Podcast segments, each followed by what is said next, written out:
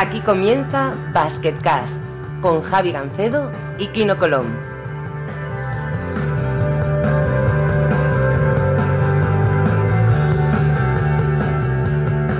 Hola a todos y bienvenidos a Basketcast. Soy Javi Gancedo. Con nosotros desde Treviso, Italia, está Kino Colón. Kino, muy buenas. ¿Qué tal? Muy buenas, ¿cómo estamos? Bueno, ayer tuviste el privilegio de jugar en una cancha mítica, ¿no? El Palaverde de Treviso, que ya supongo que por motivos de sponsor ya no se llamará así, pero, pero que es un sitio con bastante sabor, ¿no? Sí, la verdad que sí, tenía, es uno de los campos que tenía ganas de, de jugar, sobre todo por la historia que tenía. Y nada, y fue curioso porque llegué al pabellón y pues, dije un par de comentarios, o sea, que es un sitio mítico tal, y yo creo que prácticamente ninguno del equipo, los que había, sabía que, que Treviso, en su época la Benetton Treviso había sido pues, tan importante, un, un club grande, eh, no lo conocía nadie, me quedé un poco pues parado. Vaya tela, bueno, ahí tienes que estar tú dando, dando lecciones. ¿eh?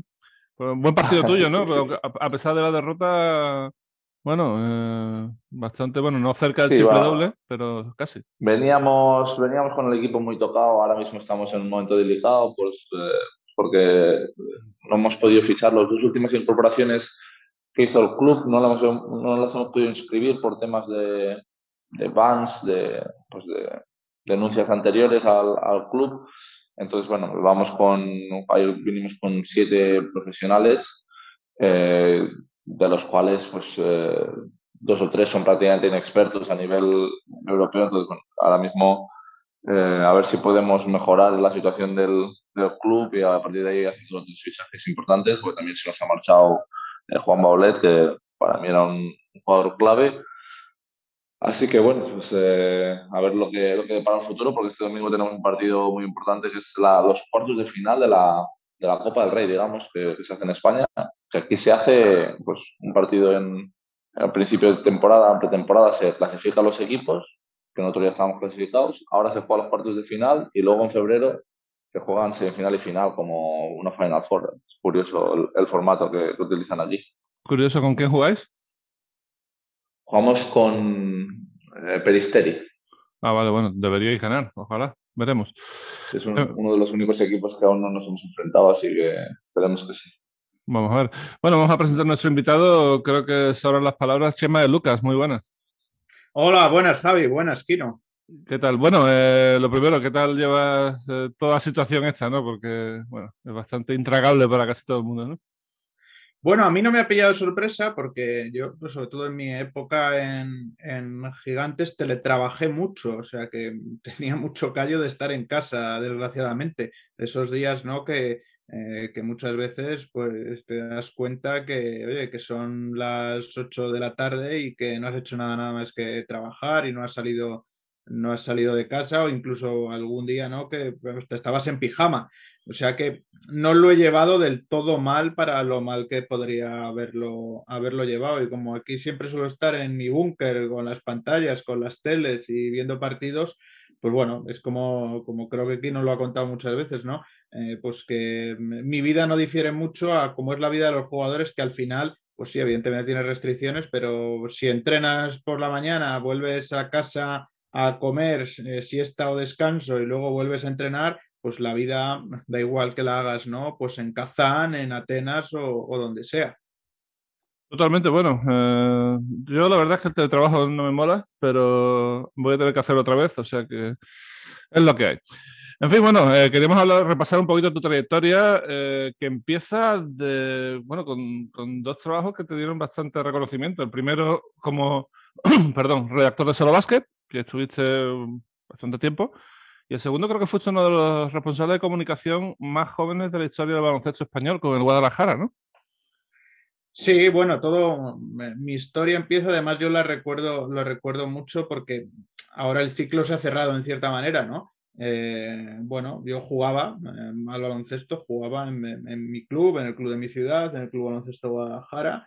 Eh, y bueno, llegó un día, pues el típico día de esos que sales de entrenar y, que llegas a casa, yo llegaba a casa y hacía mis cosas, pero no era, eh, pues bueno, pues con 14, con 15 años, no era una persona que viera baloncesto en televisión, ¿no? No era, yo jugaba, me lo pasaba bien con mis amigos, jugaba en las categorías inferiores del club, pero no, no tal. Y recuerdo que mi padre, que es, vamos, del Atlético de Madrid, eh, pues acérrimo, ¿no? Lo siguiente y súper futbolero, pues un día que llegué a casa, pues de entrenar y con el balón, dice, oye, ¿y tú tanto juegas y estás todo el día con el balón por ahí y tal y no ves baloncesto en la tele? Y recuerdo que aquel día me hizo clic eh, la situación y, se lo he recordado muchas veces. Yo creo que se ha arrepentido toda la vida de decirme esa frase. Eh, creo que, toda la vida la, llevará clavada. Y, bueno, y a partir de ahí empecé, empecé a, ver, a ver baloncesto. Eh, mi madre, que, bueno, que mis padres son profesores los dos, han sido pues maestros. Eh, mi madre, eh, pese a ser maestra, hizo en tiempos había oposiciones a Telefónica y, bueno, trabajó toda su vida de representante del servicio de abonados o ahora sería pues comercial cuando había oficinas físicas, ¿no? En, Telefónica, no tiendas. Y, bueno, en, mi bloque de pisos fuimos de los primeros que tuvimos, porque vive más gente de, Telefónica y por eso fuimos uno de los, ¿no? de los de los embriones de aquello que fue Imagenio hace muchos años, ¿no? Y por eso aquí lo que llegaba era eh, la primigenia vía digital y, la Euroliga, las primeras Euroligas, ¿no? O sea que mi recuerdo más nítido eh, fue eh, de, ver baloncesto, esa primera final de la Euroliga de 2001, yo tenía pues 15, 16 años, eh, con la Virtus de Bolonia y el, y el, y el Vasconia. Por eso mm, digo que el, que el, círculo se ha cerrado y a partir de ahí pues, pues empecé todo, ¿no? Yo dejé de jugar en junior porque no era bueno, evidentemente. Yo jugaba por pasármelo bien, pero no tenía ninguna aspiración y a partir de ahí pues empecé con el club y con lo de, y con lo de solo básquet. Eh, bueno, dices que se cierra el círculo. Yo no sé hasta qué punto. Tú das muchas noticias de la Virtus. Yo no sé hasta qué punto es oficial eh, o no oficial, si se puede contar, no se puede contar. Sí, no, no, no, creo que no hay problema eh, por contarlo porque es eh, Populi. Bueno, eh, cuando, cuando Sergio Scariolo vuelve a, Europa después de, de, cerrar ese ciclo con Toronto, pues haber renovado, llega la oferta a la Virtus, pues él me llama y me dice que querían contar conmigo. Fue muy sencillo. Eh, la idea primigenia era que yo me hubiera ido a vivir a Italia, pero yo tenía compromisos profesionales y, familiares, sobre todo profesionales ya adquiridos para esta temporada. Y bueno, y no podía irme, yo sentía ¿no? esa responsabilidad de no, que no podía irme pegando un portazo, ¿no? Y bueno, y, bueno pues, pues modificamos un poco la idea principal que había y, bueno, y me incorporé, me incorporé al club a trabajar pues, pues en algo que estamos intentando montar, que es un departamento de scouting. Y bueno, pues desde el primer día, desde, pues desde un par de semanas después de ganar el título y que se cerrara el fichaje de Sergio, pues empezamos a trabajar. O sea que por eso, por eso se ha cerrado el círculo y por eso me hizo mucha ilusión y no lo, de que recibí la llamada, no lo dudé en ningún momento y busqué una fórmula que para esta primera temporada pudiéramos, pudiéramos llevar a cabo. Interesante, bueno, Kino, eh, esto es algo que ya hemos hablado varias veces, pero eh, tener el poder de diseñar un equipo y luego ponerlo a competir, eh, ver cómo crece día a día, es, un, es algo poderoso, ¿no? Es algo muy bonito, yo creo que es, es algo a lo que sí que, que me podría dedicar. Es algo, por ejemplo, ahora es una tontería, pero estoy jugando al, al manager este nuevo que ha salido y que te sientes cuando ves que tus fichajes funcionan, cuando ves que, tu equipo va ganando y tal. Es como, bueno, eh, está, yo creo que es una sensación muy bonita y la vida real tiene que ser mucho más excitante, aparte, pues, eh, eh, ver el perfil que te gusta a ti de jugador, de entrenador, pues, montar ahí la química del, del equipo, ver que si es un jugador de pick and roll, pues necesitará más esto, un jugador de, rol, por ejemplo, cosas así. Yo creo que al final hay muchas cosas para, para el engranaje y es una cosa muy, muy interesante, la verdad. Eh, ¿Creéis que hay dos, claramente para mí, dos tipos de directores deportivos? Uno que se mete en todo, va a los entrenos, habla con los jugadores, está todo el día pendiente. Y el otro que simplemente ficha y deja que el equipo haga, o sea, que los entrenadores y, digamos, el staff del equipo haga su labor. Eh, supongo que la virtud está en el término medio, pero ¿qué pensáis? Eh, ¿Preferís uno u otro? Bueno, yo recuerdo, ¿no? En mi etapa que has, que has dicho del Club Baloncesto Guadalajara, ¿no? Cuando, cuando por ejemplo, fichamos a, a Shane ¿no? Que luego jugó en el Barça o en Sassari, ¿no? Y tuvo su primera experiencia en, en Europa. Eh, eh, pues bueno, recuerdo esa etapa y recuerdo situaciones que pese a que yo no era el director deportivo de facto, eh, pues sí hacía muchas cosas de director deportivo, ¿no? Y, bueno, lo que yo sí he echado de menos, y creo que el director deportivo, mm, a mi juicio, mm, tiene que estar en el día a día del club y sobre todo lo que yo he echado menos, que era lo que iba, es lo de pisar eh, parque todos los días, ¿no? De, estar un poco pendiente del equipo, de hablar con unos, con otros, de, un poco de, sobre todo de, pinchar sensaciones de jugadores, de entrenadores, y a lo que iba, que era la anécdota, porque creo que él eh, no lo va a no, va a oír el, este Basket Cast y si lo oye, pues bueno, tampoco creo que se enfade. Yo tuve un jugador en Guadalajara, en De Plata, eh, que llega un día y me dice que el americano le estaba quitando rebotes. Era un alapivo, un 4 nacional, y que el 5 americano le estaba quitando rebotes. Y yo, joder, y tal, revisé los contratos. Evidentemente, el americano tenía bonus cuando llegaba una cifra de rebotes, ¿no? Para, para subirle un poco y que aceptara la oferta. Y, bueno, y a ese mismo jugador, pues semanas después se lesiona el americano y yo, eh, pues bueno, pues a veces tienes que hacer esa labor de psicólogo o de no, o de llegar al jugador distinto. Eh, pues, pues bueno, le dije, eh, mira, vamos a hacer una cosa. Cada semana que llegues a 20 de valoración, yo te invito a cenar el jueves anterior en un Foster's Hollywood. Ya sé que no es una dieta muy de jugador, pero bueno, un día a la semana no pasará nada. Pues desde ahí hasta final de temporada, creo que quedaban pues 19 semanas, 20 semanas, hizo 17 de 20. 17 de la semana se fue a 20 de valoración. Luego acabó fichando el Leporo la próxima, la siguiente temporada. Por eso digo que creo que la labor del director deportivo muchas veces, eh, pues o, para mí siempre tiene que trascender de solo, ¿no? De, jugar al manager, porque al final eh, tratamos con personas, ¿no? Este verano, pues bueno, la gente dirá, no, claro, mm, con, con dinero, con presupuesto puedes fichar jugadores. Eh, sí, estoy de acuerdo, pero al final no tienes que llegar a, solo a los jugadores, ¿no? Eh, tienes que llegar también a las personas, y es lo que decía un poco Joan Plaza, ¿no? de, este con su Real Betis, eh, que, lo que al final, eh, lo que es el jugador táctica y técnicamente lo ves en los vídeos, pero el carácter o cómo compite o cómo es, pues o consigue referencias muy fidedignas o eso en los vídeos no se ve. Y claro, creo que en esa labor, fuera del campo, también es importante el director deportivo. Sí, yo creo que al final, al final es muy importante la, conexión que pueden tener los, los jugadores, cómo, cómo sean en momentos delicados, cómo tal. Y eso al final lo ves en el día a día, cuando estás ahí en el, en el parque. Es verdad que pues, con, con, más dinero pues tienes facilidad para fichar muy buenos jugadores, pero luego la conexión que hay en estos jugadores, la química que hay en el equipo, yo creo que son cosas que se tienen que, trabajar y se ven sobre todo en el, día a día. Yo creo que, como habéis dicho, un término medio es lo, ideal, pero para mí un director deportivo tiene que estar eh, en contacto, aunque sea eh, no diario, pero en contacto con los, con los jugadores.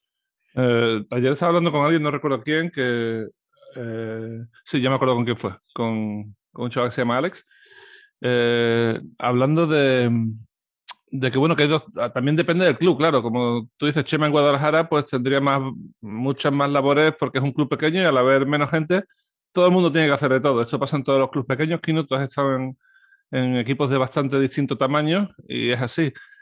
Pero creo que, por un lado, está el, director deportivo de equipo pequeño que tiene que arriesgar, tiene que apostar, tiene que ir a, bueno, a, sorprender un poco y, que su club sirva de trampolín para que los jugadores vayan a otro sitio. Y el segundo es, eh, que es el caso de Chema ahora, digamos, trabajar en un equipo grande, y convencer a los jugadores de que cuando tienen seis ofertas de seis equipos grandes vayan al tuyo, que eso es otro arte muy, muy distinto, pero a la vez eh, muy importante, ¿no? Es muy difícil conseguir, por ejemplo, que Ekpeudo no vaya a Fenerbahce o no vaya, me lo invento, ¿eh? no sé qué ofertas tendría, pero al final ha terminado en Virtus, desgraciadamente se ha lesionado, pero, pero bueno, digamos que el jugador lo conseguisteis vosotros, ¿no? Sí, bueno, ya ha pasado con algún caso, además ha sido público, ¿no? Creo que no tenemos que escondernos, ¿no? Lo bueno es que la mayoría de nuestros números uno, es decir, cuando, cuando haces una planificación siempre tienes eh, pues bueno, pues jugadores por delante de otros a la hora de escoger, pero creo que fue público, ¿no? Lo de Kevin Hervey, ¿no? Que tenía eh, Panathinaikos y, bueno, al final se decidió por nosotros y nosotros, pues bueno, mm, somos equipo Eurocup y Panathinaikos es Euroliga, ¿no? Eh, bueno, con ofertas muy similares en lo, económico. Pero bueno, creo que, que, lo importante a la hora de diseñar, al margen de que, ¿no? que te encaje el jugador por, por cualidades táctico-técnicas, pues bueno, sobre todo es, es llegar a, lo personal, a lo mental y sobre todo, pues bueno, a, cómo es lo relacional, ¿no? Tanto con compañeros como con entrenadores, eh, como en todas esas situaciones, ¿no? Que creo que, eh, que, es, que, es, básico, es básico a día de hoy, sobre todo, eh, pues bueno, para, para, para, ver las sinergias que se producen en un vestuario, ¿no? Es decir, Em, es que al final, pues sí, pues puedes tener eh, fichar un gran jugador, pero luego que en el día a día pues sea insoportable para compañeros o para entrenador. Pues bueno, pues evidentemente eh, hay, que, hay que buscar esos equilibrios, ¿no? Que tampoco estoy diciendo, ¿no? Que mm, eh, fichemos o que los clubes deban fichar, ¿no? Jugadores eh, que serían ¿no? los típicos jugadores eh, que tú escogerías para que se casaran con tu hija, ¿no? Si, tuvieras una hija. No, no, evidentemente no, hay que tener un poco eh, de todo como en botica, pero sobre todo que esa mezcla pues acabe funcionando. Mm, está claro, y aparte los jugadores también tienen que ser inteligentes y coger la opción buena. Me refiero que si tienes seis ofertas, a lo mejor la de más dinero, y esta pregunta es para ti, Kino, no es la buena. A lo mejor es mejor ganar menos dinero, jugar más minutos y, tomárselo como una inversión de que si juegas aquí y lo haces bien, el año que viene vas a estar en un sitio mejor o en el mismo sitio ganando más dinero, ¿no?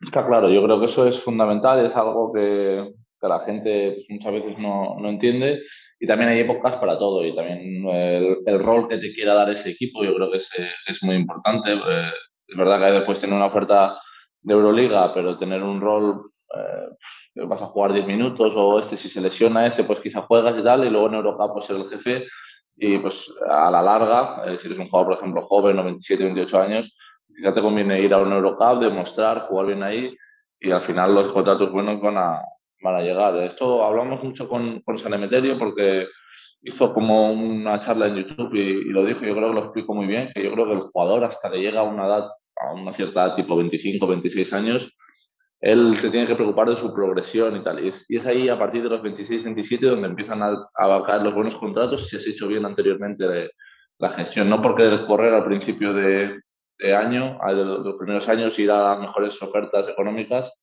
eh, quiere decir que te va a ir mejor. Y lo que les ha pasado a muchos jugadores, eh, es verdad que yo hago un contrato como esconder. El contrato de Bache seguir, eh, por ejemplo, fue una cosa curiosa, una cosa rara, pero era una cosa de, dinero excepcional. Pero, pero, por ejemplo, este año eh, ha habido tres o cuatro años en los que no he cogido la oferta con, con más dinero. Eh, yo creo que, eso es algo que a lo largo me ha ido, me ha ido bien y según las necesidades que cada jugador tenga. Bueno, quería cambiar un poco de tema y hablar de solo básquet. Eh, web de referencia en el, en el baloncesto español, por supuesto, y en la que tú hiciste casi 20.000 artículos, ¿no? O sea, eh, estuviste ahí haciendo que, junto con Igor Mintegui y, bueno, los jefes, Carlos Jiménez y demás, haciendo que, que creciera muchísimo, ¿no? Y alcanzara sobre todo su apogeo más o menos hace unos 6 o 7 años, ¿no? Sí, fue mucha, fue, bueno, una etapa que yo tengo un recuerdo muy bonito de mucho pico y pala, ¿no? Donde los premios o, recompensas realmente en ese, eh, en ese momento era, ¿no? Pues, eh, sobre todo, eh, pues poder ir a una Copa del Rey, poder, ¿no? Poder disfrutar del baloncesto a recompensa al, trabajo que íbamos haciendo, ¿no? bueno, además yo recuerdo que yo estaba en la universidad estudiando algo totalmente opuesto a lo que era, a lo que era periodismo, eh, que era Derecho y Administración y Dirección de Empresas, y, recuerdo que bajaba en, la época, pues, pues no de este apogeo de Internet, sino que había el Internet que había. De hecho, yo creo que al final de, de la carrera tuve mi primera BlackBerry pero antes no bajaba no pues al típico poste universitario que había donde había cola para que la gente entrara a internet no y bueno y entre clase y clase recuerdo que bajaba a ver eh, las, las, novedades que había en la web y que había en las pocas web que había por, por, aquel, por aquel tiempo no Y, bueno, y recuerdo que, bueno, que era una situación, una situación curiosa porque además, eh, ya que he hablado de mi padre, no voy a no hablar de mi madre, mi madre me decía, no, es que tú estudias eh, baloncesto y en el, rato libre lo que haces es hacer la carrera. Y bueno, era así, no, no, no, puedo, no puedo esconderme, pero fue una etapa bonita de construcción, de aprender el callo del, del, del oficio de divertirme mucho y de empezar a sembrar, ¿no? Porque yo creo que también eh, en paralelo muchos de los contactos o de las relaciones que empecé a establecer ahí por, por, etapa generacional, pues se han consolidado en el tiempo y han ido creciendo como yo. Y creo que, que fue un grandísimo punto de partida para, para empezar a, a poder dedicarme profesionalmente a esto. Los contactos, y ahí quiero entrar yo en el tema central de esta charla, que para mí es eh, bueno, la, la fama que ha, que ha, adquirido Chema en el mundillo por sacar noticias antes que nadie. Aquí no, supongo que estos son los jugadores eh, Vox Populi, ¿no? Eh, Chema de Lucas es casi una celebrity entre, entre vosotros, ¿no? Ma, eso es impresionante. Yo no sé si, si la ha escuchado Chema, pero tengo la sí, anécdota esta con, sí. con, mi mejor amigo, que, es eso, para los que no la hayan escuchado, que le dije a mi mejor amigo, nada, que, que me voy a la EC este año y tal, y me dice, no, no, si Chema todavía no, no ha dicho nada.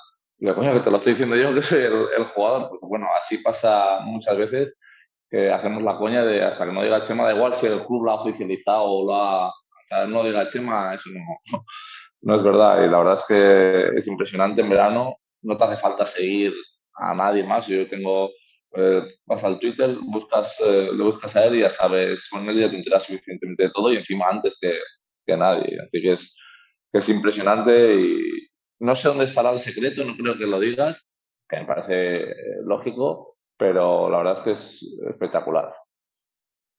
Bueno, no hay secreto, es decir, mmm, la gente piensa, a ver, evidentemente los contactos los ha sido, la agenda la ha sido creando durante los años, pero eh, cada fichaje o, o, cada noticia de fichaje para mí es, eh, a ver, va a sonar esto muy rimbombante, pero es una obra única en el sentido de cada, que, para dar cada información eh, pues, pues tiene sus particularidades. Es decir, no hay una, ni una fórmula, ni una varita mágica, ni alguien que te filtre todo, ni, ni ¿no? como dice la gente, no, es que, joder, los agentes, los clubes y tal, ojalá, ¿no? Tuviera eh, alguien, ¿no? Un Pepito Grillo que me fuera cantando, ¿no? Como si fueran estos los números de la lotería de Navidad, uno por uno, tal cual. No, no, cada fichaje y cada situación es muy, es muy particular, ¿no? La última, por ejemplo, porque ver, cuando a mí me llegó lo de la Virtus, pues yo evidentemente pues quise sobre todo eliminar esa faceta de Twitter de,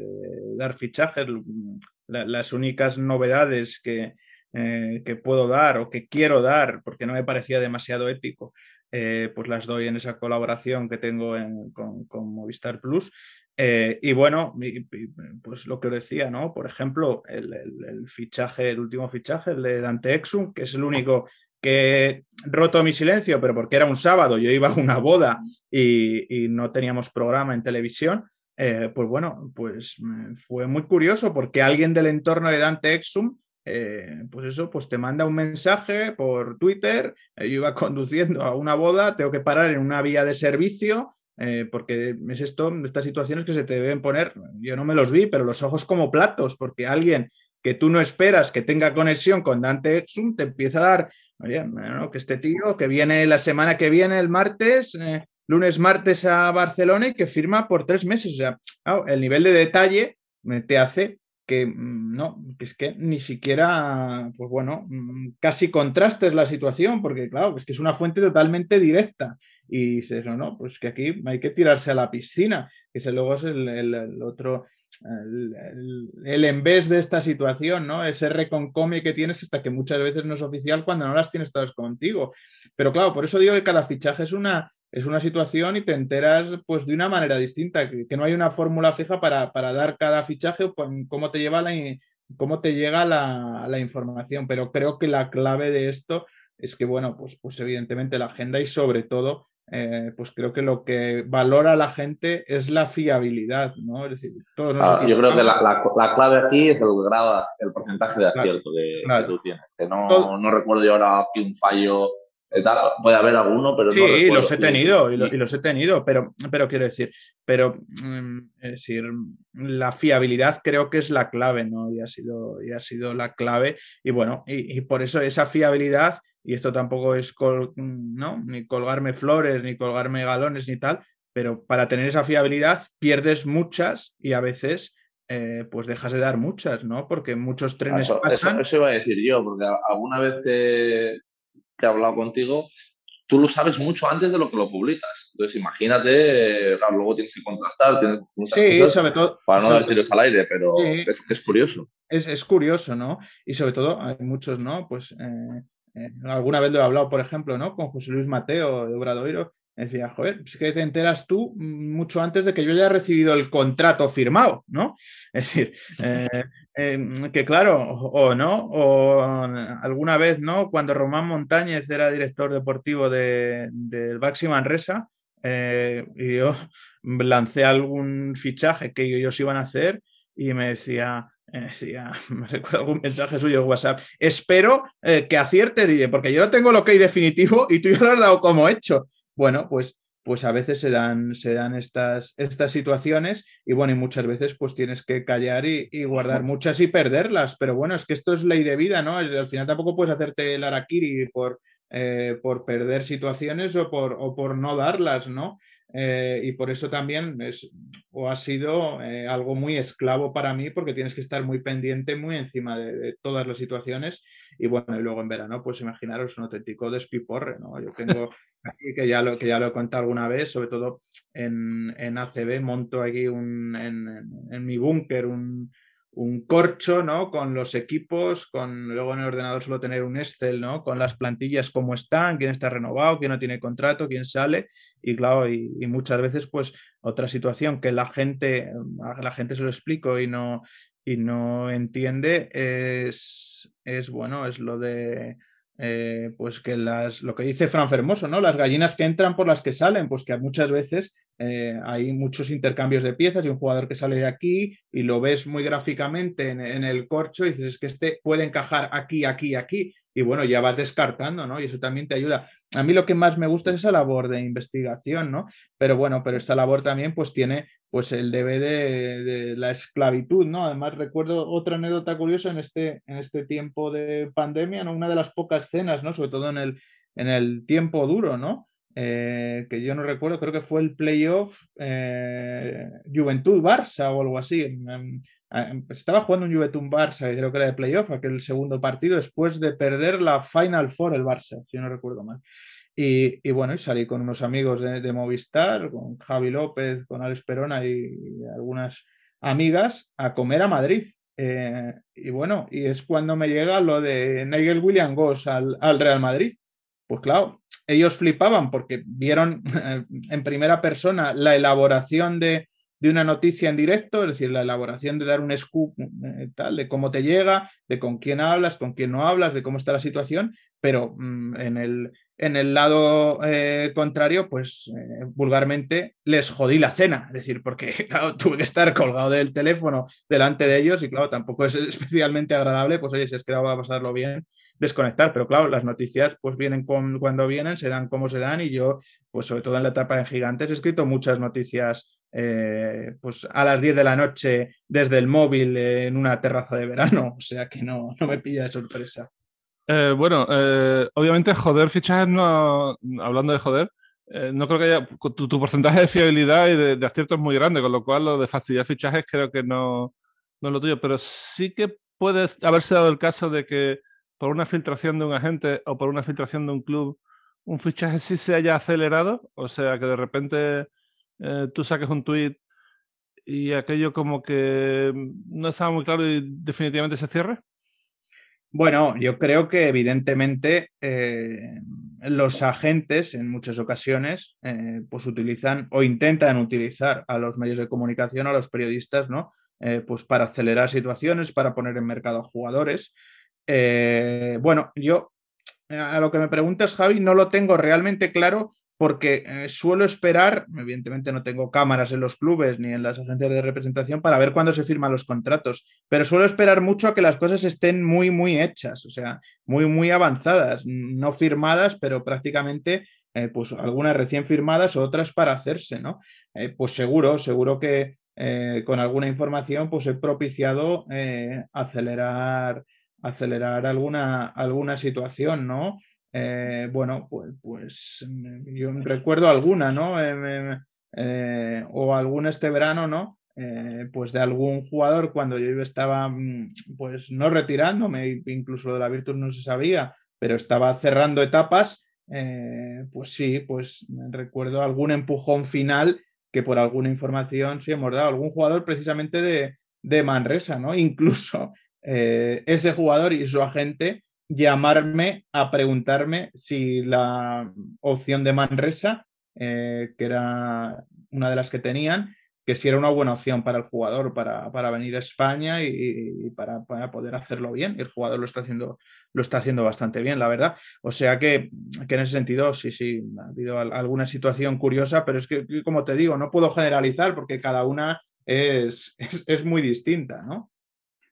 Me imagino a Chema ahí en casa con el, con el corcho, tipo un investigador ahí de CSI. Como si fuera Prison Break. ¿eh? Jugadores, sí, sí, sí, con chinchetas, están los jugadores locos ahí cambiando de equipo, dónde puede estar este, dónde puede estar el otro. Es curioso, pero es verdad que lleva detrás una currada. Eh, bueno, como pasan todos los trabajos prácticamente, pero aquí solo ves el, los jugadores solo ves el partido y te dejas de ver pues todos los viajes, los, eh, estar lejos de la familia, todos los entrenos, eh, los veranos entrenando por tu cuenta y tal, pues todo el trabajo que hay detrás de esas noticias, pues no lo sabemos y muchas veces es interesante pues eh, ver, ver la otra parte, escuchar al que realmente hace las noticias, pues todo el, trabajo que lleva anteriormente y es curioso. Una cosa que siempre me preguntan sobre ti, Chema, que es, eh, ¿pero este tío saca dinero con lo que hace? Yo creo que indirectamente sí, porque al final, si Movistar te contrata, es por tu valía dando fichajes y, bueno, también un poco por tu experiencia como comentarista, pero, pero que esto es un plus. De hecho, lo, que tú dices, tienes una sección fija dando rumores en, Movistar y eso al final eh, pues la gente se piensa que o que lo haces gratis o que tienes algún tipo de comisión por parte de otros, unos y otros, pero yo creo que eh, digamos que has invertido haciendo esto para, bueno, para tener una posición en Movistar que es muy interesante y eventualmente para llegar a la Virtus, que no está al alcance de todo el mundo, ¿no? Bueno, yo creo que esto es una carrera, eh, evidentemente, de fondo y no, y no de velocidad, ¿no? Pues bueno, pues como las trayectorias de los jugadores muchas veces, y ya lo ha hablado Pino, ¿no? De esas situaciones de, que, bueno, de, que para ganarte esos contratos buenos finales, los dos, tres contratos, los que tienes que pegar, eh, eh, pues el último empujón bueno para tu carrera, pues, pues al principio tienes que tener buenas selecciones. bueno, lo de los fichajes en Twitter, pues últimamente, eh, evidentemente, no me, no me ha dado, mm, me ha dado yo creo que una posición y un reconocimiento que luego indirectamente me, me tal, pero bueno, pero evidentemente, por ejemplo, me llevó a trabajar cinco años o casi seis años magníficos en gigantes y eso, eh, pues, pues, bueno, pues, pues vino de ahí, ¿no? De empezar a dar eh, pues algún fichaje al principio, ¿no? Aunque yo empecé con la LEP en solo básquet eh, porque que siempre será una competición a la que yo tengo muchísimo cariño, pues bueno, pues ya empecé a hacer pinitos con, fichajes allí en ACB. Recuerdo, por ejemplo, ¿no? el de Nemanja Bielich a Loasconia, pero eso, imaginaros lo que ha llovido, ¿no? Eh, pero a partir de ahí, pues bueno, pues llegó César Nanclares, eh, que, tenía entonces tu básquet y había fichado por Gigantes para cambiar del semanal al mensual. Eh, para hacer esa transición y luego pues, pues me reclutó a mí sobre todo para liderar pues, bueno, imaginaros cuando se hacía un semanal, pues evidentemente eh, suficiente tenías con sacar una revista a la semana como para volverte loco con crear una web, ¿no? Pues bueno, a partir de ahí empezamos a, dar pasos para crear una web que, sigue activa y que de hecho pues eh, el, diseño es, todavía el que mantiene, es del, prácticamente del equipo que formamos en aquella época y, bueno, por, ejemplo, ahí me sirvió pues para trabajar full time profesionalmente gracias a verme, ¿no? Pues, pues laureado un nombre en ese, en ese, en ese trabajo, ¿no?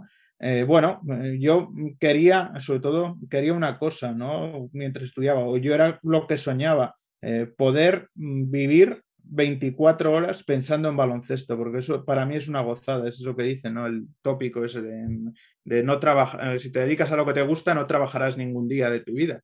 Y, bueno, es un tópico, un refrán, pero que conmigo se cumple, porque yo no, es eso de haberme, haber hecho una oposición o estar en una oficina y luego dedicarme al otro, pues no lo acababa, no lo acababa de ver porque no, no iba a ser ni plenamente feliz ni, ni poder dedicarme como me gusta dedicarme a las cosas y ponerme al 100%.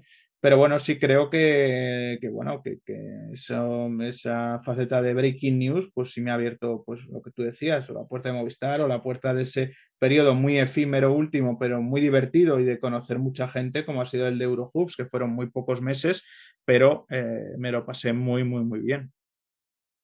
La cosa yo creo que es, es clave también, ¿no, Javi? ¿Estás de acuerdo? Hay que hacerlo todo con pasión, o sea, lo que al final a ti te, motiva y te gusta, porque si no es imposible aguantar a un nivel top mucho tiempo. Yo he conocido muchos jugadores que me decían, y es que a mí el básquet, eh, tengo un ejemplo muy claro que era el de Víctor Faberani. Yo nunca he visto un jugador más talentoso en mi vida con, las actitudes, con las condiciones. No sé si te acuerdas cuando jugaba conmigo en el CAI, yo tenía 17 años, él debía tener pues también 17 o 18 Venían todas las semanas scouters de NBA, el tío tiraba triples, ganchos con las dos manos, unos mates espectaculares, pero no le gustaba nada baloncesto. Yo creo que, aparte de las lesiones, que tuvo un poco más suerte también porque no se cuidaba como, como debía probablemente, pero era un jugador que no le gustaba nada baloncesto, no veía ni un partido, no, no le apetecía entrenar, no le apetecía, solo apetecía a veces jugar y a veces. Un día me acuerdo que vino su madre a verlo jugar, que era el primer partido que lo veía de profesional, y el tío, pues a la media parte del Leporo, con 18 años, llevaba 18 puntos y 16 rebotes, una barbaridad. Entonces, eh, al final, yo creo que si haces algo, por muy que, te, que no te apasiona, eh, yo creo que es complicado y eso Chema pues lo tiene porque yo ya le di la gracia en su momento, pero sobre todo mi madre estaba encantada con, con él, porque cuando yo estaba en, en, Rusia y en Turquía, que han sido mis mejores años, eh, y ahí es verdad que jugaba eh, tenía un papel muy importante y bueno, a nivel de highlights pues, estaba muy bien, pero la persona que traía los highlights a España, porque mi madre no podía ver los partidos porque no, no encontraba la conexión para los partidos en, en, Rusia, pues era Chema. El Chema era el que ponía los highlights cuando jugaba bien y tal, pues mi madre estaba encantada. de cada partido se iba a, su Twitter y darle las gracias, ¿qué tal? Y recuerdo que incluso había gente que le criticaba por subir highlights de un español fuera. De, un, un, un periodista aquí que está intentando pues dar visibilidad a, lo que está haciendo un jugador español fuera, yo no le veo el problema. Pero, bueno, siempre hay haters, siempre hay cosas, pero al final tienes que hacerlo todo con, con ilusión y, cosas que a ti te apasionan. Sí, además has tocado temas curiosos, Kino. Has tocado, mira, el de Faberani, eh, que, que, mira, fue uno de los grandes pelotazos. Gigantes todavía tenía la web antigua, que era una web donde se subían prácticamente solo los contenidos que iba a haber esa semana en, el, en la revista. Y a mí me llegó que se iba a Boston Celtics. Y, bueno. Qué jugador, ¿eh? sin, gustarme, acabó en Boston. En Boston. Y yo hablé, eh, bueno, pues ese día, este era un día de redacción en Gigantes, me llega la noticia, estaba César Nanclares allí, le digo, César, digo, que me llega esto, digo, pero tenemos la web, y dice, no, no, pues mejor lo damos en tu básquet. Y dimos la noticia y se coló en la portada de Hoops Hype porque pillamos a todo el mundo pues a contrapié porque el tío pues se iba, se iba a Boston y claro, para, para la web fue un pelotazo, ¿no? Pues, claro, es que además que un tío que tal, brasileño y, y que había jugado bien en Valencia en sus últimos años, eh, pues, pues, bueno, pues si fuera allí fue la leche. Y luego, pues bueno, vamos a contar algún secreto, Kino. Es decir, cuando la Eurocup, cuando a mí Fernando Ruiz me llama de Eurosport y me dice que han decidido que la Eurocup en su anterior operador televisivo, eh, pues que por fin, eh, era una competición que veía mucho en inglés, se iba a dar en castellano y empezamos a formar el equipo para retransmitirlo y tal, pues Kino estaba en Kazán y nos venía muy bien dar partidos de Kino a las 5 de la tarde, pero ahora el hay que contar, claro, yo le decía a Kino, oye, que yo tengo mucho trabajo en la revista y tal, pásame el scouting del rival de esta semana y Kino ahí en el vestuario haciendo fotos y mandándome las fotos del, scouting del rival sin que se enterara Pasutin. O sea, así llevaba, llevaba el trabajo Los scoutings de Rusia tampoco eran los mejores del mundo, pero al menos te sabía, sabían los jugadores. Vaya tela. No, eh, quería decir que es fundamental que te guste. O sea, si no estás pensando en baloncesto todo el tiempo, por ejemplo, Basilis Panoulis eh, acaba de fichar eh, como entrenador en los Junior Tournament de la Euroliga. En los torneos Junior vamos a sacar en cada, en cada sede un equipo de All Stars de Adidas. y Spanuli va a ser el entrenador en los cuatro, en los cuatro torneos. ¿Por qué? Porque el tío no, no puede vivir sin baloncesto. Es así. Y yo creo que va a ser, esto va a ser una piedra de toque para su, el inicio de su carrera como entrenador. Que yo creo que si lo hace va a ser muy brillante, ¿no? Lo dicho, eh, hay gente que ha nacido para eso, ¿no? Para, y hay muchas formas de, de, acercarse al baloncesto, ¿no? En tu caso, Kino, claramente jugador de élite es la mejor de todas, pero se puede vivir de baloncesto de otra forma sin tener que jugar, ¿no? Y Chema y yo somos los ejemplos de eso, ¿no? Sí, sobre todo tú lo has dicho, se puede, se puede vivir, pero sobre todo yo creo que hay que vivirlo para vivir de, de Eh, ello, ¿no? Es lo que ahí, ha ahí. dicho. De todas formas, Kino, yo creo que este tío nos está vacilando. Yo creo que sí que tiene cámaras en los clubes, ¿eh? porque no se puede enterar de tantas cosas sin saberlo. ¿eh? O Ah, es impresionante, es impresionante, la verdad. No, a mí me gustaría lo de tener cámaras en los clubes porque sería mucho más fácil, ¿no? Es, además, como se dan tantas con Twitter, ¿no? Y con la democratización de, la, ¿no? de, de las redes sociales, es que mm, eh, cuando la gente dice, ¿no? Porque evidentemente vivimos, ¿no? Esa polarización Madrid-Barça, que, que es lo que hay, yo no me, no me escondo, ¿no? Eh, pero, pero evidentemente no, es que, claro, mm, contraprogramas fichajes de mm, tal y cual. Ojalá pudiera contraprogramar y me llamara, ¿no? Eh, Florentino o Laporte y me dijeran, no, que es que hoy hemos fichado y hemos cerrado a este tío, que lo des ya y tal. O sea, sería. Ahora el siguiente, el siguiente paso, Chema, es eh, llevarte una comisión de todos los fichajes que, que anuncies o algo. Eso es el- ahí está el negocio. Pues, está la pues mira, pues ha habido algún grupo de gente informática y que diseña apps que yo nunca he dado el paso porque no, es como lo del canal de YouTube de dos contra uno, hasta que no lo veo muy claro, hasta que no vinieron y me lo dieron tan mascado y que quedaba tan bonito a nivel gráfico, eh, pues yo nunca, nunca decidí dar el paso. Eh, pero ha habido gente que me ha mandado propuestas de montar una aplicación para dar los fichajes a partir de ahí y pues eso, pues suscribirte, yo qué sé, pues tres meses por un euro o algo así para, para el periodo estival. Tengo por ahí las propuestas de, de algún verano y, y no, no he tenido claro, porque también tengo claro, ¿no? Que eh, si algo tiene bueno el baloncesto con respecto a otros deportes y me lo enseñó eh, pues, pues Raúl Jiménez cuando fue mi entrenador, que en paz descanse, es que mm, pues eh, hay que darse y hay que intentar compartir siempre que se puede, ¿no? Y creo que esa es mi manera un poco de compartir eh, el baloncesto con los demás, pero sí tengo por ahí los mails de, de Todo vuelve, todo vuelve. que, que diseñan, o sea que, que nunca sabemos dónde vamos a estar un verano u otro, o sea, habrá, habrá que verlo. Sí, hay que tener, o sea, yo estoy seguro que ahora sí, estás con la Virtus, pero no te cierras los contactos que tienes y si te enteras de cosas, pues, pues mejor, ¿no? Obviamente, ¿no? No, de hecho la información, bueno, creo que es un bastión importante a todos los niveles, ¿no? Sobre todo, eh, pues bueno, pues para confeccionar la plantilla, para mm, saber cosas del día a día del rival, pues bueno, pues al final, eh, ¿no? Eso que dicen que la información es poder, yo creo que en ese sentido, eh, pues tienen toda la, la razón, la razón del mundo. Evidentemente los contactos los mantienes muchos ahora a otro nivel, pues mm, antes igual un jugador te llamaba a contarte o que ha fichado por tal sitio o por o que va a hacer tal cosa y tú ahora le llamas a preguntarle por tal compañero, ¿no? Que cómo es, pues como compañero, que cómo es, ¿no? Que cuál es su carácter, cosas de estas, ¿no? O sea, al final eso, eso se mantiene, pero ahora va encauzado hacia, hacia, otro, hacia otro sitio, pero bueno, al final eh, esto es así. Ellos tampoco me pidieron que yo dejara esa, esa faceta y yo... mm, pero No, porque es- es lo que dices tú, es que les va bien, porque al final Claro. de, de que tú sepas información de quién va a fichar en dónde, eh, pues es Claro, avanzarse un poco claro. al, al mercado. te adelantas a muchas y si situaciones. un rumor ahí, Claro, Vale, te eso muchas bien. situaciones y estás prevenido, ¿no? Eh, pero bueno, esa es- ese es el tema, pero que ellos tampoco me pidieron, fui yo de motu propio el que dije, esto no tiene sentido mantenerlo así, ¿no?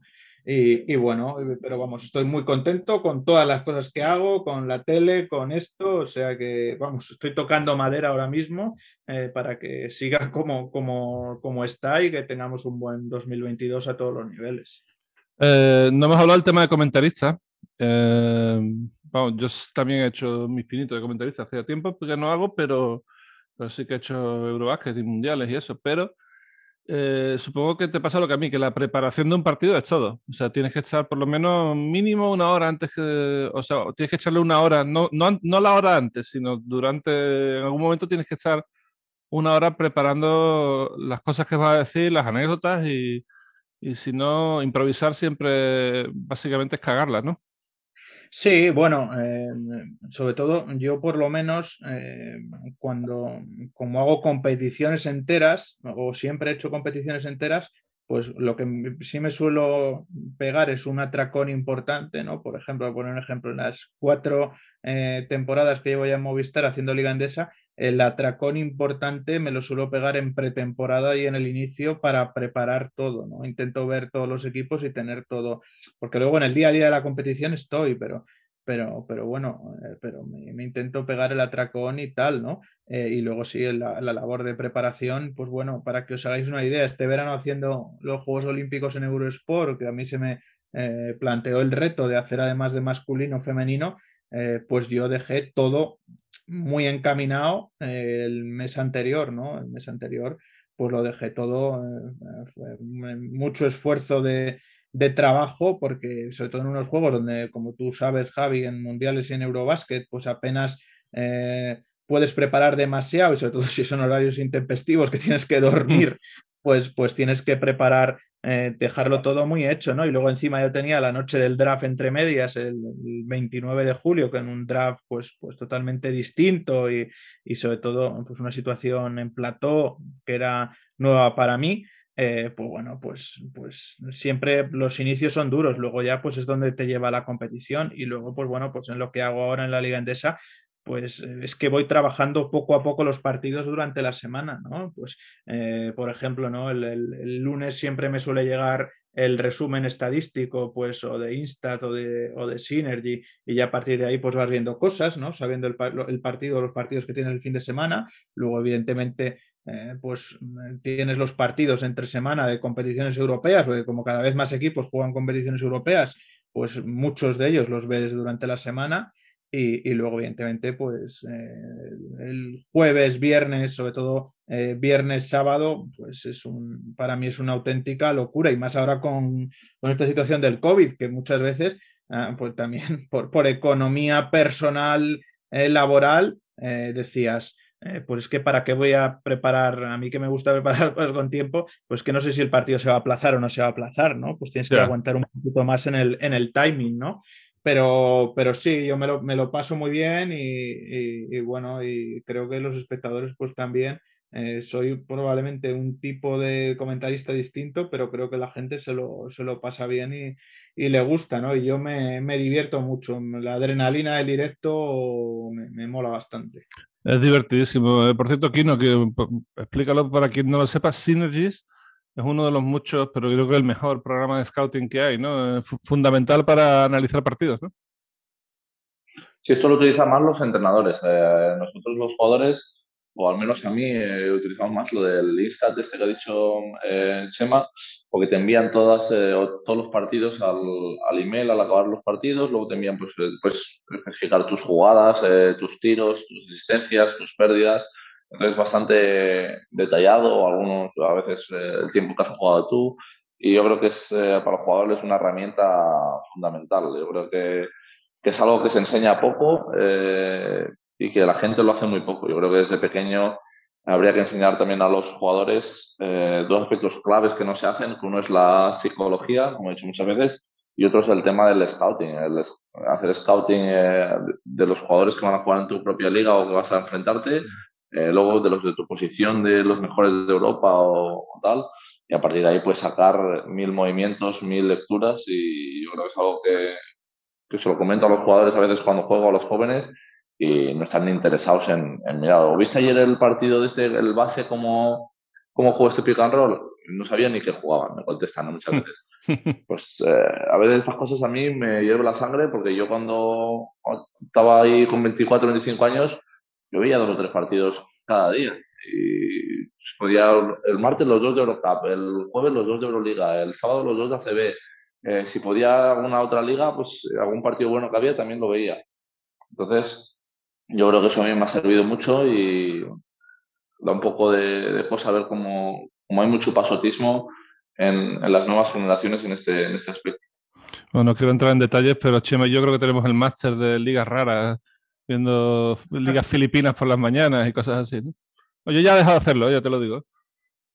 Bueno, yo, mm, a ver, ya hay ligas que evidentemente descartas, pero por ejemplo, en muchos días desayuno eh, con la liga australiana, porque claro, el cambio horario es tan perfecto que dices, mira, es que eh, me, la pongo ahí por lo menos en vez de ver, ¿no? Eh, pues en vez de hacer zapping en la televisión normal y tragarte a Susana Griso o a Ana Rosa Quintana, dices, pues mira, empiezo con baloncesto, que por lo menos no me voy a amargar el día. O sea que, que, bueno, no, no, bien, bien, bien. yo lo de las ligas raras también creo, ¿no? Que con, con la llegada de Synergy de Instant, ¿no? Pues tampoco hay tanto mirlo que encontrar o que ver en, esas ligas raras ya, porque todo está, diríamos, entre comillas, escauteado. La clave es eh, cómo, encajan los jugadores en los equipos, pero estoy eh, con Kino con lo que dice, que creo que son herramientas, eh, uno, que no se utilizan muchas veces uno que no se conocen y otro que no se utilizan al máximo de la potencia que tienen, ¿no?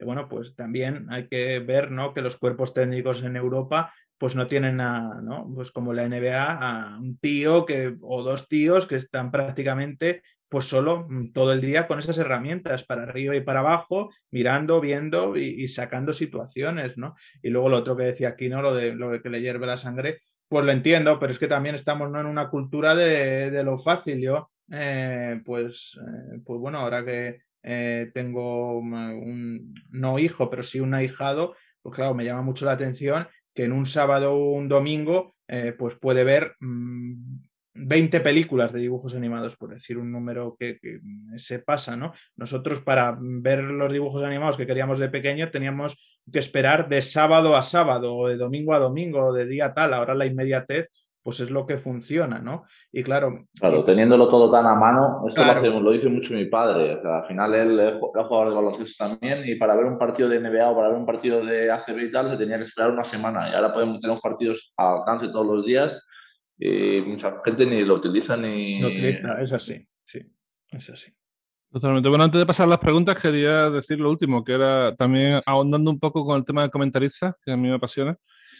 Eh, para mí hay tres cosas fundamentales. Lo primero es la preparación del partido, como hemos dicho. Lo segundo es en directo, anticiparse a lo que pueda pasar. Esto es muy importante, que tú vayas a decir, bueno, ahora que ha entrado tal jugador, eh, la cosa tiene más sentido, yo qué sé, eh, ser capaz de leer el juego. Y luego, tercero, mojarse y ser gracioso. O sea, intentar, no, no muy gracioso, pero sí darte cuenta que es una cosa lúdica que estás disfrutando y si tú disfrutas, el espectador va a disfrutar. Sí, creo que a mí esto tercero es lo que más me ha costado y lo que más he evolucionado. Es decir, si tú tienes que soltar un wow en un momento, eh, pues tienes que soltarlo. Es decir, mm, y no tienes que ponerte demasiadas cortapisas a eso, ¿no? Es decir, porque al final si lo vives realmente, además a mí me pasa algo muy curioso, es que yo no tengo equipo ACB. Si mi club era el club de mi ciudad que desapareció y no tengo tal. Por eso tengo amigos o conocidos en todos, o sea que no me importa soltar un grito en un en una situación en otra en cualquier equipo. Y luego, eh, pues eso, pues, pues que pues hay que ser capaz de soltar ese chascarrillo, sobre todo, pues, pues, bueno, pues en cualquier situación, ¿no? Que, que, venga un poco a cuento y que pues pueda soltar, pueda también destensar, ¿no? Eh, pues situaciones o, ser capaz pues, pues de hacer, pues como decías, una gracia, ¿no? O pues bueno, pues ayer me pasó, ¿no? En, en el programa en Básquet al Día, pues claro, pues eh, te preguntan qué vas a cenar en Navidad, que no tiene mucho que ver, pero claro, tú les descolocas más cuando intenta pillarte y les dices que haces caldereta con carabineros. Pues claro, pues probablemente no sea lo que todo el mundo cene, ¿no?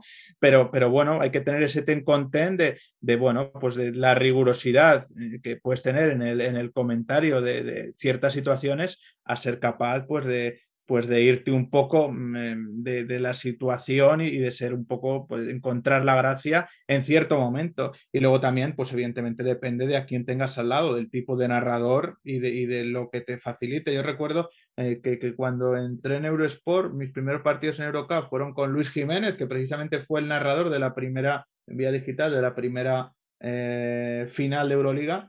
Y a mí me dijo algo que me ha valido mucho. Y es que en época de televisión es decir, tú no tienes que narrar todas las situaciones del juego, es decir, la gente ya lo está viendo, ¿no? Y vemos pues, grandes de las parejas que tenemos ahora, pues, por ejemplo, como eh, Guille Jiménez y Anthony, es decir, mm, Daimiel, que no comentan mm, o, Guille no narra eh, todo lo que pasa jugada a jugada, pero creo que la gente se divierte más y viendo lo que hay cuando lo que me dijo Luis en aquella situación, que esto tenía que ser una conversación entre dos personas centrada en el juego y en lo que está pasando, pero una conversación. Y creo que la gente se divierte mucho más y lo vive mucho más cuando eso sucede, evidentemente, sin perder el norte totalmente de lo que está pasando en el partido, irte por los cerros de Úbeda. Pero creo que, es mejor así. Bueno, aquí no, algo que añadir. Eh, no sé si a ti te va a picar el rollo de ser comentarista algún día. Es algo que, que, me gusta, pero por ejemplo veo más a mi hermano haciendo Showtime ahí, tipo el Stephen A. Smith este de, la NBA que me hace mucha gracia, pero es verdad lo que dice Chema, al final cuando ves a gente que disfruta, que tiene una conversación eh, fluida, pues es mucho más ameno el, partido y por ejemplo con, con estos que te ha dicho Daimiel, Guille, pero Fran Hermoso cuando, cuando lo escucho, pues eh, da, da gusto escuchar los partidos y, y bueno, se te hace al final, tienes más ganas de, verlo. Yo creo que eso también es importante, llegar al, espectador y creo que es algo que en, España se ha mejorado mucho últimamente y que vamos a mejor. Además, ahora que ya he dicho el nombre eh, eh, de Fran, eh, y aunque no hemos coincidido últimamente en, los locutorios, es que Fran mm, em, tiene esa chispa en el, en el momento del directo, esa eh, pues, pues, esa genialidad que suelta y sobre todo, además de eso, creo que tiene una cosa que es, que es muy imprevisible. Hacer con el partidos es muy jodido, pero es muy jodido porque no sabes por dónde te va a salir. Yo recuerdo un partido en...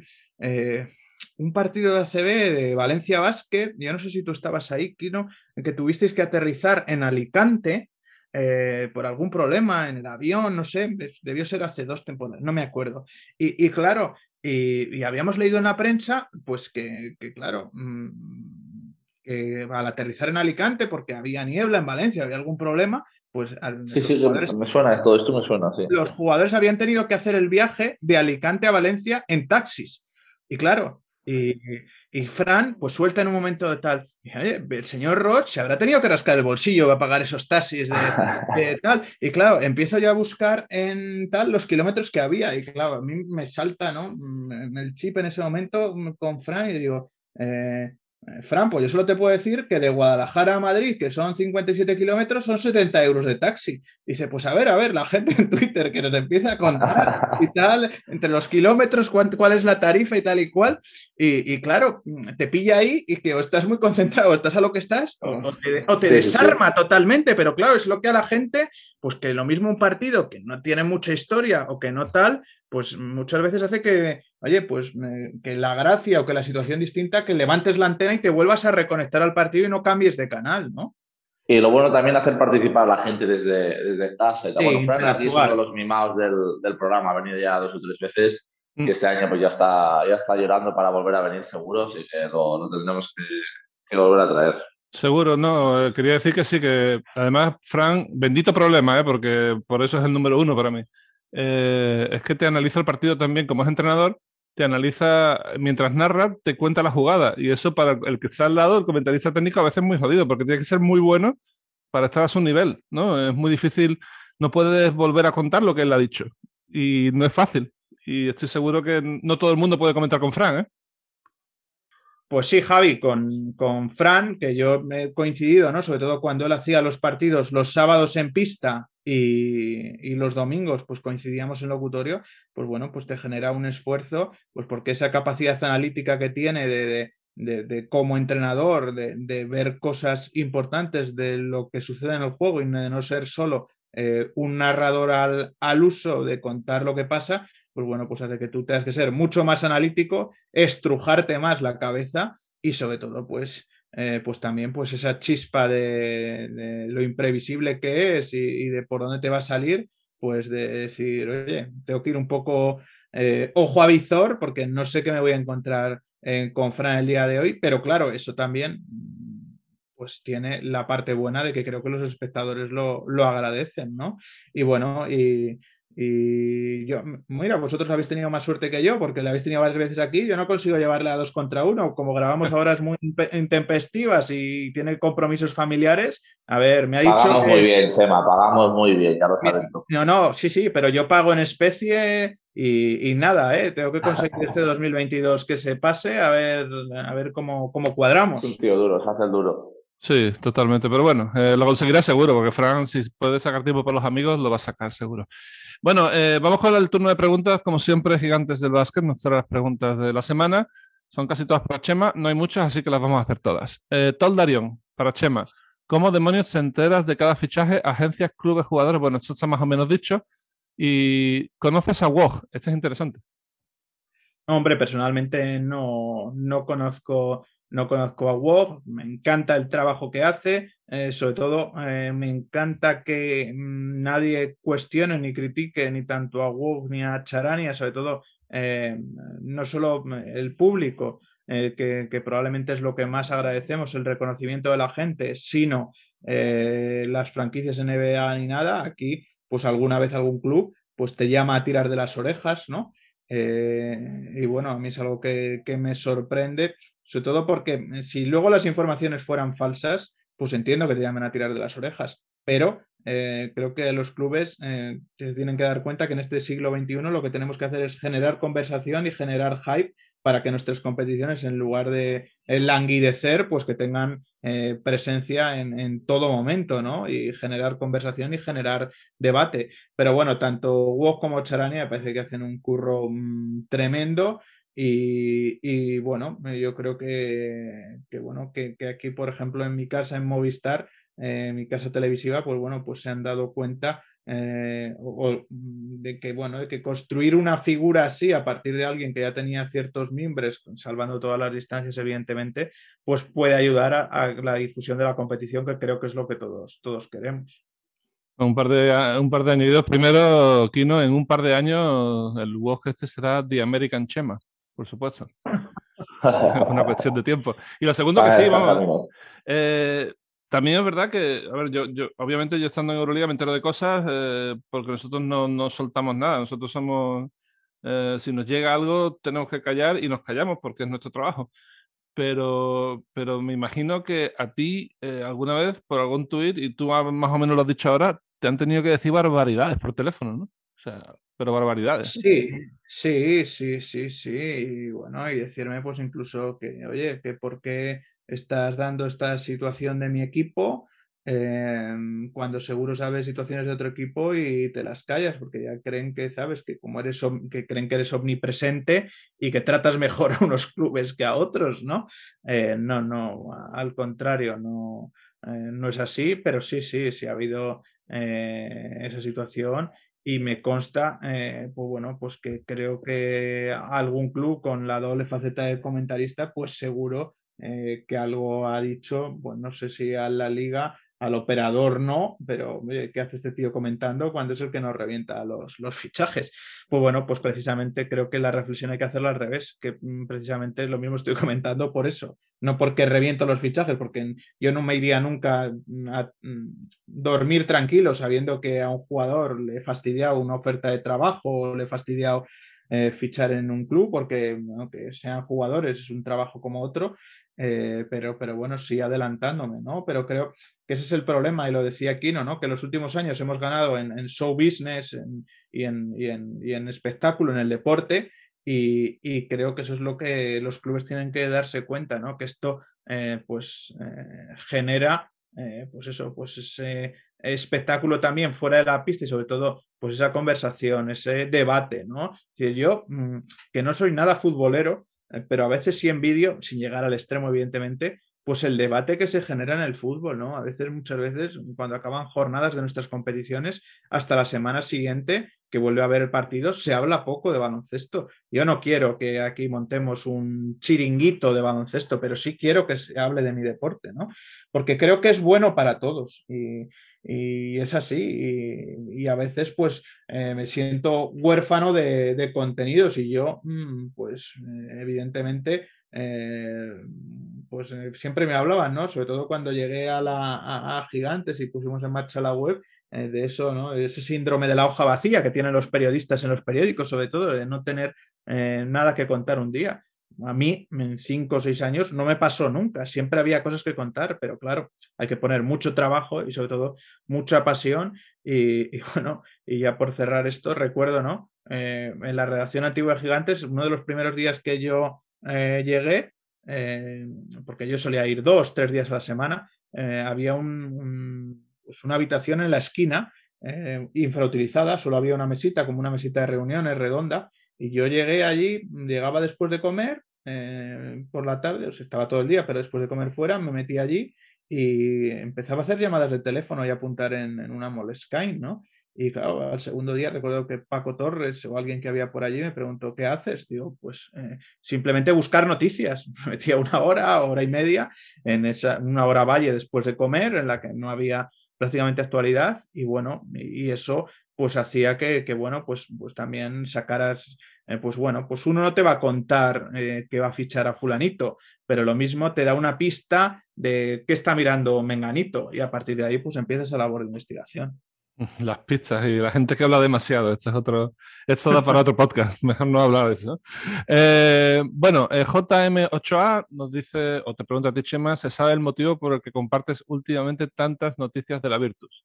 A ver, lo hemos dicho, pero no está mal repetirlo, ¿no? Eh, sí, ¿Cuál es tu cargo exacto? Eso me gustaría saber. Bueno, es que no, mm, no hay un cargo exacto, ¿no? formamos un, equipo de, tres personas a nivel, a nivel de scouting. Eh, bueno, tenemos una persona en Italia, una persona en, Estados Unidos y, yo que, bueno, pues que soy un poco la round, ¿no? Eh, y bueno, formamos ese equipo de trabajo, es un equipo de trabajo, ¿no? se, se llama Scout a secas y director de scouting, lo que es que tampoco, tampoco soy yo muy de poner nombres ni de anuncios públicos ni tal, eh, porque luego esto es como las relaciones, empiezan bien, les pones nombres y lo mismo las jodes, eh, las relaciones personales o, o tal. Eh, y bueno, y, a partir de ahí hemos empezado a trabajar, cada uno creamos un documento de trabajo, eh, ¿no? vimos no, pues, eh, que íbamos, cómo íbamos a repartirnos las situaciones y ya está, no hay, no hay más vueltas que darle. Por eso es lo de, lo de compartir tweets, porque yo si me involucro en las cosas, me involucro hasta el fondo y, y creo que era lo, que, lo que debía hacer. Y, bueno, por eso no hemos puesto ningún nombre, no, no por nada, sino porque tampoco em, reportamos directamente al, entrenador, al, director general, a Pablo Ronchi. Eh, bueno, tenemos un buen grupo de trabajo que, bueno, que estamos en contacto directo durante, durante todo el día, todos los días, ¿no? O sea que tampoco creo que haya que darle mucho más vueltas al margen de que, que formo parte del, club y que esperemos que tener una, buena temporada pese a las lesiones. Eugenio García, eh, pregunta para los tres, me gustaría que empezara aquí, ¿no? La verdad. Eh, ¿Crees que algún día la Euroliga podría funcionar como una conferencia más de la NBA? Logísticamente sería viable y en el aspecto deportivo los equipos europeos competirían de tú a tú con los de NBA. Difícil, ¿eh? Es un tema complicado. Eh, yo veo el tema de las 12 horas de viaje o por ahí, en mitad de una competición donde ahora mismo se premia que haya, haya más partidos, eh, lo, veo, lo veo muy difícil. Eh, pero es verdad que es, que es algo que yo cuando estaba en Rusia, en Kazán, hacíamos viajes de 12 horas y jugábamos luego al día siguiente. Eh, entonces, eh, posible sí, eh, pero no lo veo ni cercano ni a nivel económico.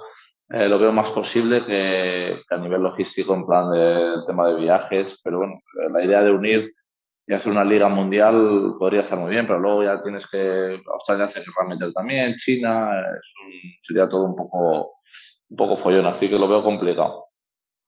Yo creo que es muy difícil, la verdad. Eh, creo que para tirar el balón al aire en un partido de NBA, por ejemplo en Barcelona, para empezar hay que hacer un pabellón nuevo. Yo creo que el Palau Blaugrana obviamente no vale y el Palau San Jordi valdría duras penas. Está ya un poco mayor, o sea, tiene ya 30 años y tal y, habría que hacerle muchas reformas. Y lo que decimos, viajes, eh, logística, muy complicado todo.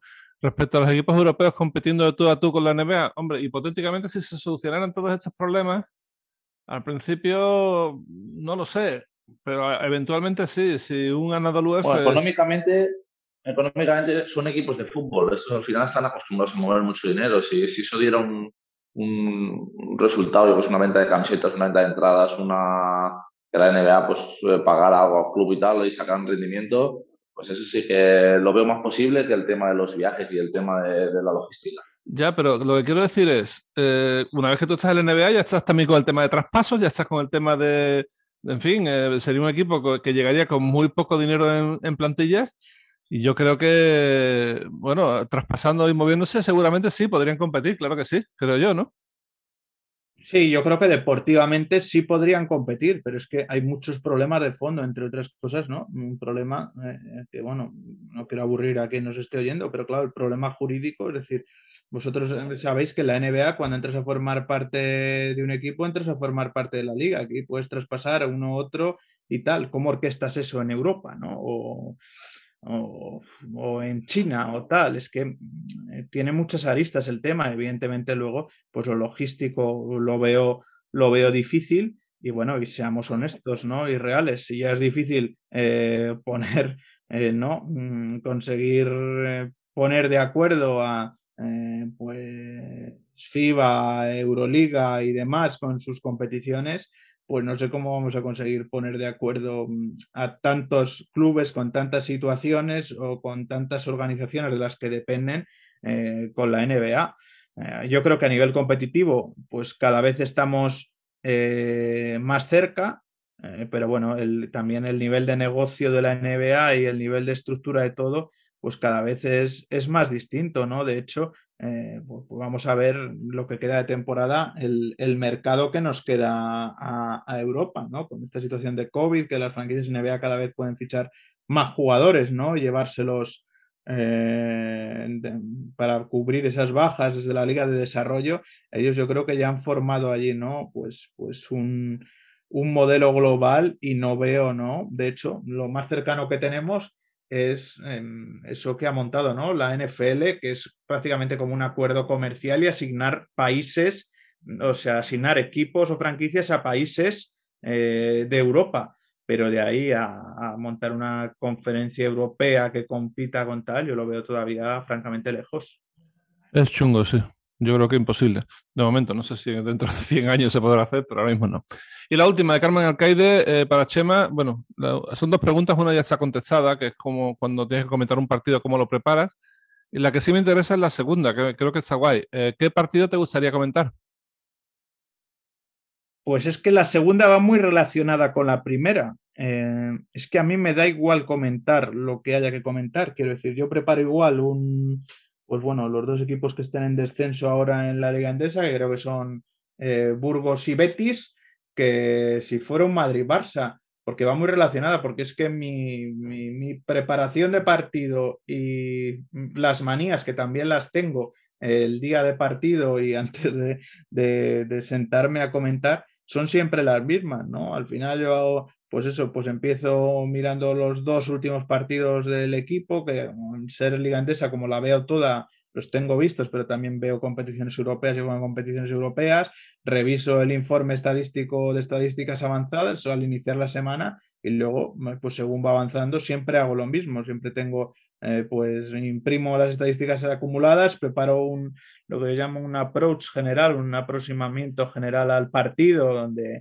pues están los datos básicos y las estadísticas y comparativas planas y luego evidentemente lo que más tiempo me lleva, aunque por eso me pego el atracón de inicio es eh, pues el scouting que hago, no tanto de, juego de equipo, sí a nivel de, ritmos y de tal, pero creo que a la gente le aburre hablarle de un stagger o de un tal, creo que a la gente no le interesa, pero sí el conocimiento individual de qué hacen los jugadores bien, qué no hacen tan bien, eh, qué les gusta hacer y por eso pues preparo, preparo dos scoutings, pues como tienen los, como hacen dos scoutings individuales que hacen los normalmente los equipos para, los jugadores. Es decir, pues eh, dos columnas, eh, eh, un poco más simplificado, evidentemente, dos columnas, pues nombre, posición, dorsal, dónde procede, edad, altura en una ordenados por posición, evidentemente, de base a pivot, y en la otra, pues un cajón desastre que luego tiene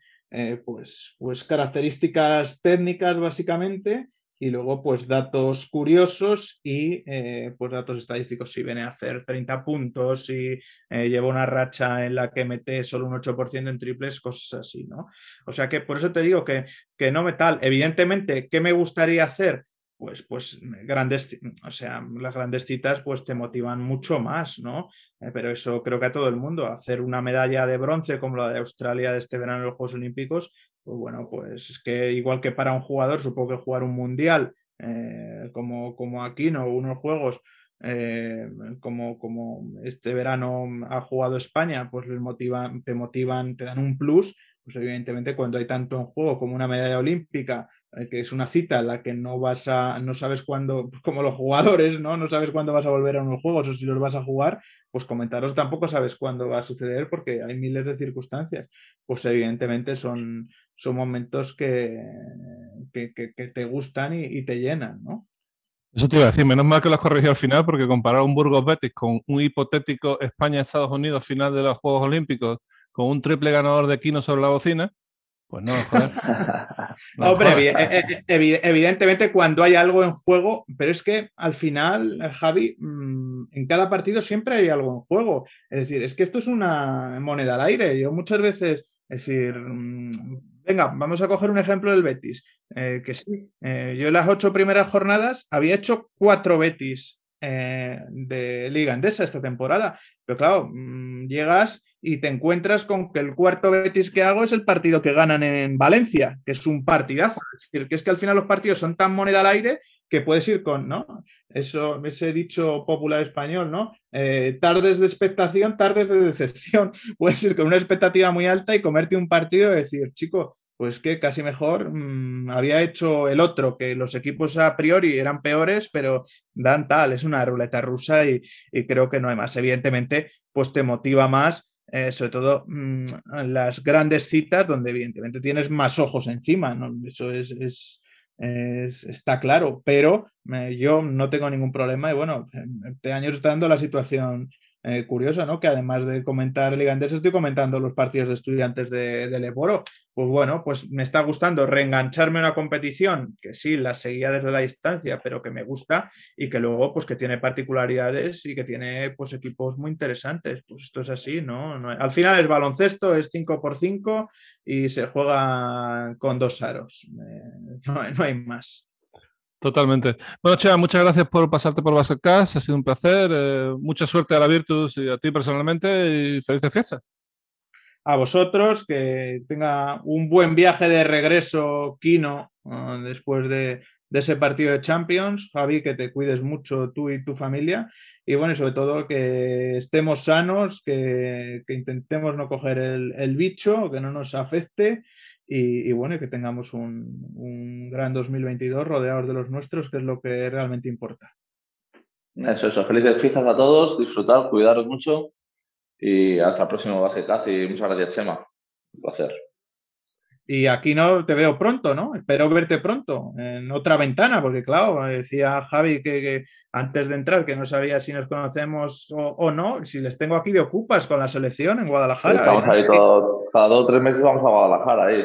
Claro, les tengo, aquí, les tengo aquí que como lo tienen todo a tiro hecho, además es una ciudad súper tranquila para entrenar y la instalación está bien y vacía, yo creo que en el hotel también les cuidan bien, pues ya es su, segunda casa. nos cuidan bien ahí. Está bien, pues nada, lo dicho. un abrazo. Feliz Navidad a todos, feliz Navidad a todos los oyentes de Basketcast y nos vemos eh, muy pronto. Hasta luego. saludo. Hasta aquí Basketcast con Javi Gancedo y Kino Colombo.